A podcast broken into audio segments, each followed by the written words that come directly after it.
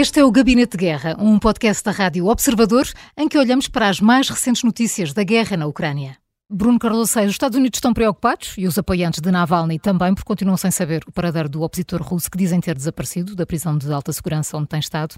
Isto poderá ter a ver com as eleições russas marcadas para o próximo ano. Putin não quer qualquer tipo de entrave à eleição.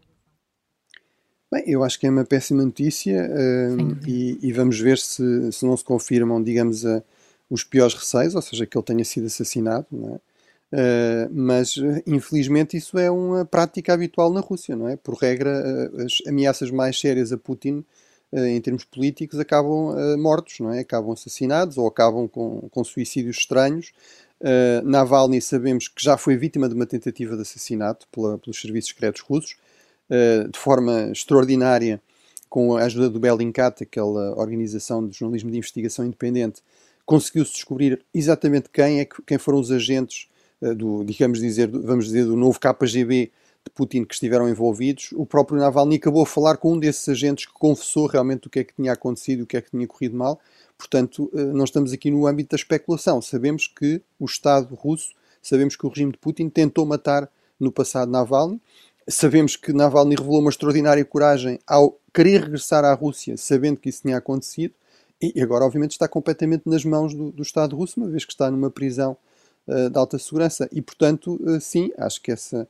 Enfim, to, to, tudo é possível, inclusive que ele tenha sido assassinado, e acho que sim, estará certamente relacionado também com o contexto político russo, Uh, ou seja, no fundo, a ideia de que não pensem que podem criar aqui algum tipo de agitação durante as eleições e que Navalny acabará por ser libertado e poderá vir a liderar a Rússia. Acho que não é impossível esse cenário. Agora, obviamente, não, não tenho informações para dizer que é assim, não é? Portanto, como, como foi referido, não sabemos onde é que ele está, isso é o máximo que se pode dizer, mas é realmente uh, um péssimo sinal e justifica todos os receios.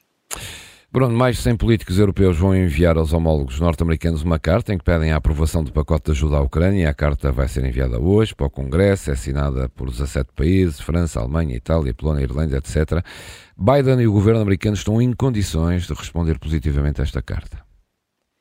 Eu acho que, é, acho que é importante e eu acho que os, os, os líderes europeus deviam fazer mais este tipo de, de, de ação, ou seja, deixar claro aos norte-americanos, e eu diria em particular aos republicanos moderados que ainda vão eh, restando, como é realmente importante esta questão da Ucrânia, não só por causa da Ucrânia, não só por causa dos princípios e da defesa da democracia, uh, uh, do combate à autocracia, mas por causa realmente dos próprios interesses de segurança de muitos Estados europeus e eu diria, eu diria em geral da, da Europa. De, de, no fundo, as condições básicas para haver o um mínimo de segurança e liberdade uh, no continente europeu eh, isso tem sido um interesse histórico convergente e fundamental na, na aliança entre os Estados Unidos e, e a Europa, eh, e os uh, países europeus têm sido aliados muito importantes dos Estados Unidos.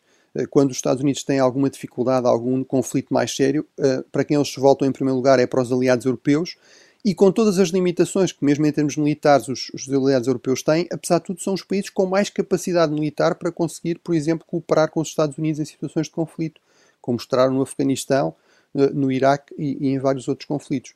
Portanto, acho que é muito importante os europeus passarem esta mensagem, que é fundamental para o futuro da aliança entre a Europa e os Estados Unidos, eh, que, que é fundamental para os, para os próprios interesses norte-americanos, realmente manter eh, de forma previsível, de forma segura, manter este apoio à, à Ucrânia contra a agressão russa, para travar a, agressão, a agressão russa, para desincentivar futuras agressões russas e inclusive de outras grandes potências, porque vamos lá ver se se diz se, se, a mensagem dos Estados Unidos é que afinal não há problema em uma grande potência anexar território que acha que é seu, como é que a seguir vão dissuadir a China, por exemplo, de fazer alguma intervenção militar em Taiwan? Sobre a adesão da Ucrânia à União Europeia, o ministro dos Negócios Estrangeiros da Hungria esteve reunido com Dimitri Kuleba, mas as negociações terminaram sem qualquer resultado, ou seja, a posição da Hungria permanece inalterada. Bruno Cardoso Reis, este é um bloqueio que vai ser muito difícil de ultrapassar. O que é que pode fazer a Hungria mudar de opinião?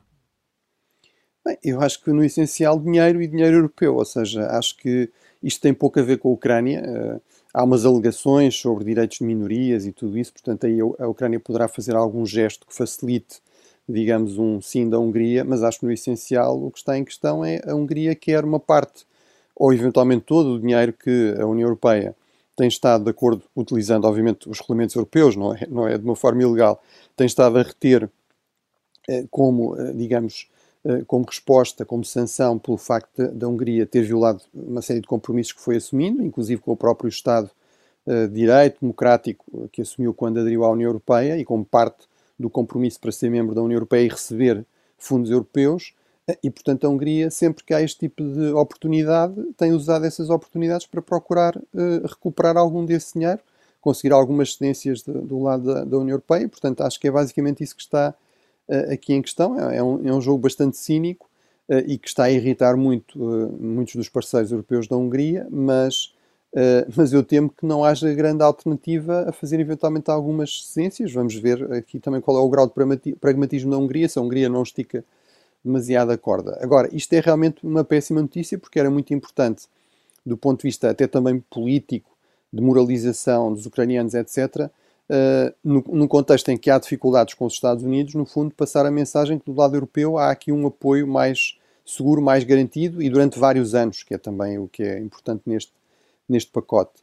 E, portanto, no fundo, isso também seria importante para passar uma mensagem à Rússia, a Putin, que não, não vale a pena apostar, num, digamos, num colapso do apoio ocidental no, no, curto prazo.